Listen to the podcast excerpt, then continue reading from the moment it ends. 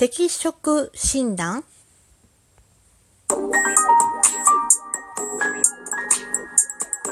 どうも、ひよりです。いかがお過ごしですか？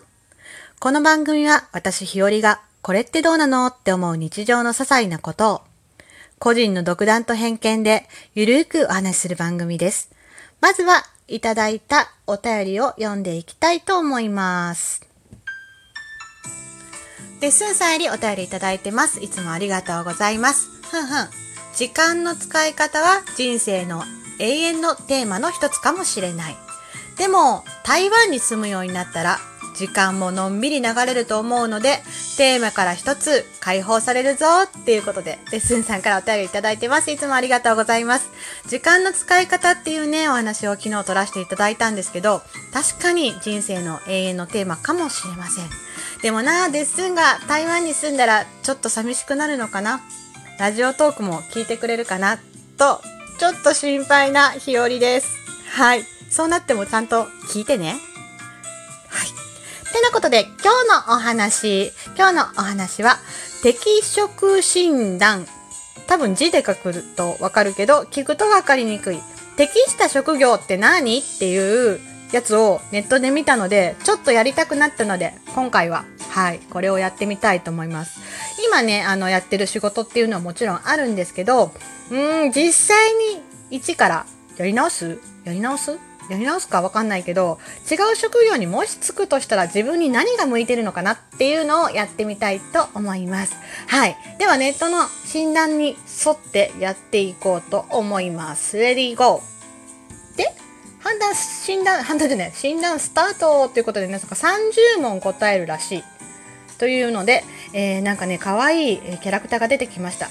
私は職業を司る神。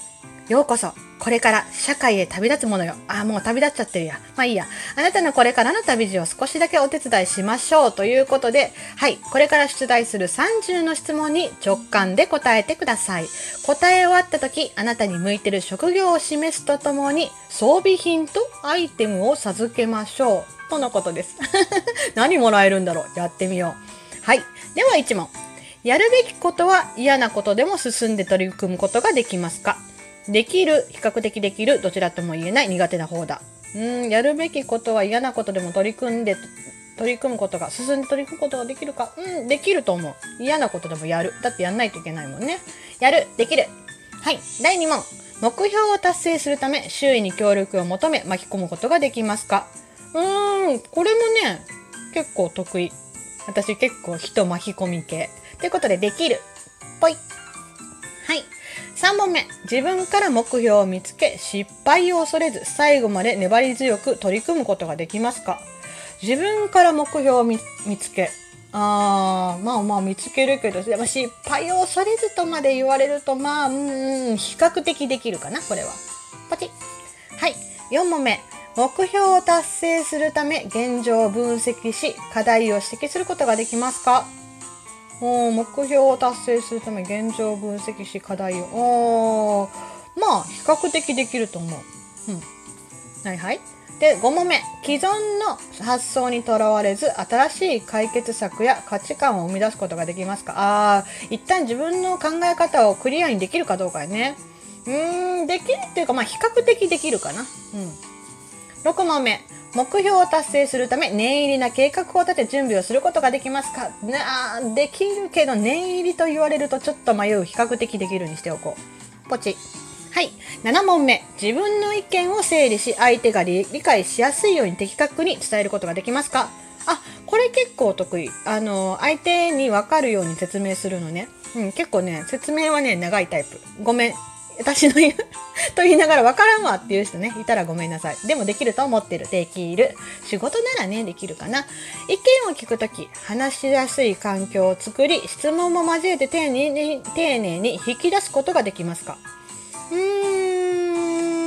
ん、意見を聞くときね、話しやすい環境を作り、的確に。おー、でも、これはできると思う。あの、意外と説明系得意。あの会社とかでよく指導係が多いので説明系は苦手じゃない。できる。プチ、えー、9問目。自分のルールや考えに、えー、固執せず相手の意見や立場を尊重することができますか？うーん。まあ比較的できると思うけどな。ルール別に自分のルールは自分だけに課せばいいもんなって思うタイプなんで人には求めない。なので比較的できる。ポチ。えー、チームで働くとき、自分と周囲の関係性や役割を理解することができますか？あー、これね、できる。あの、私、サポートに回ったりするのも別に全然苦にならないので、はい、あのー、何、コツコツやるのも別に大丈夫なのでできる。ポチ。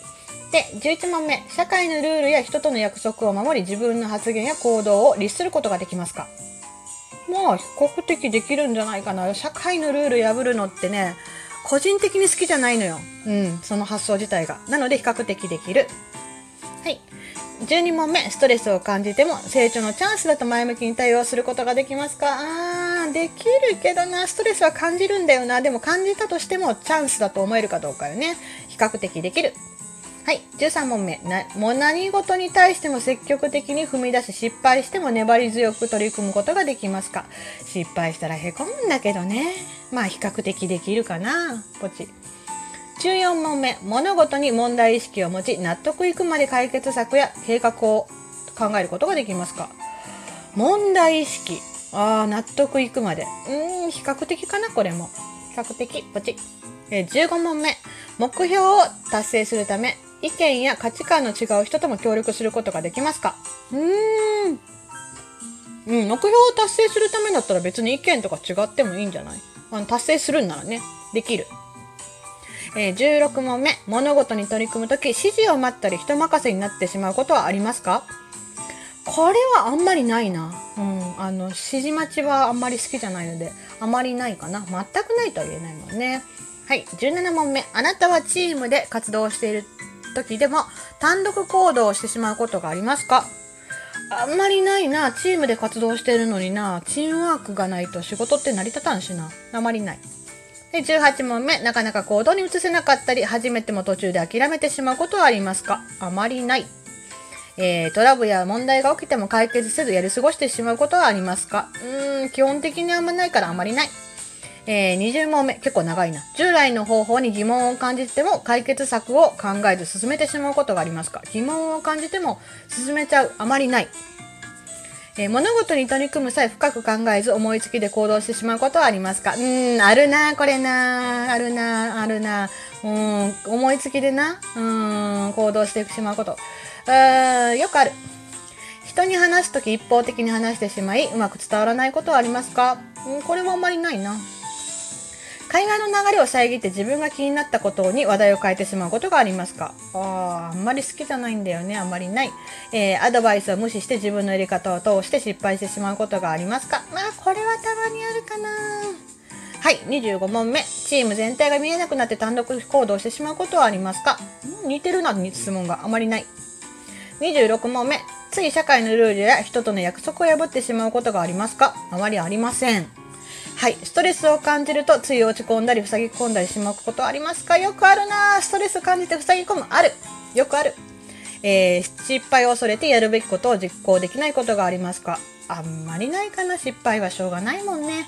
えー、ということで、えー、29問目。深く考える前に行動し、失敗してしまうことがありますか？うーん、深く考える前に行動し、たまにあるな、これはな。30問目。チームの中で意見の合わない人を避けてしまうことがありますか？基本あんまりないんだけどな、あまりない。ということで、診断結果が出ようとしています。さて、どうなったかな？っていうことで、はい。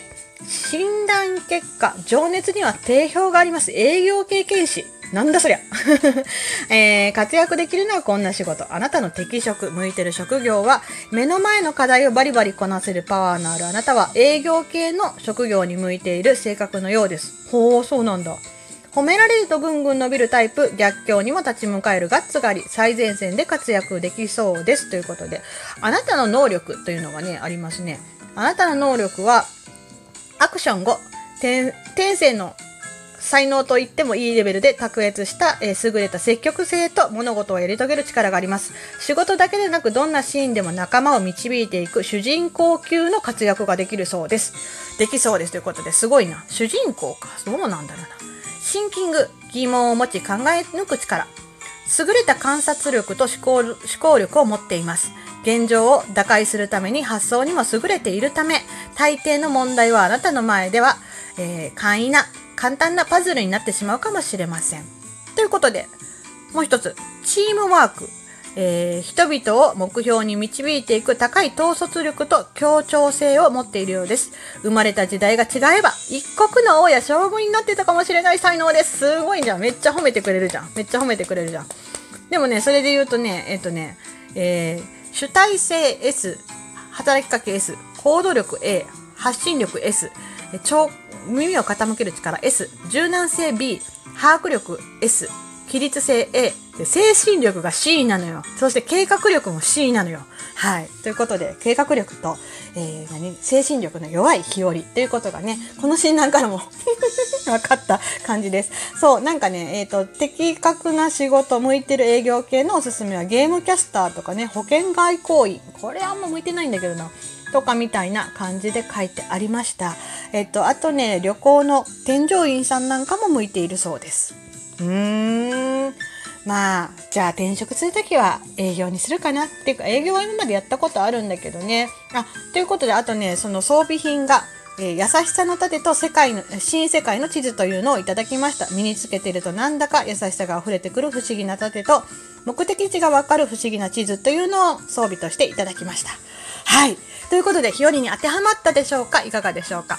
ってことで、今回のお話はここまでです。最後まで聞いてくださってありがとうございました。また明日の配信でお会いしましょう。ではまたまた。じゃあね日和でした。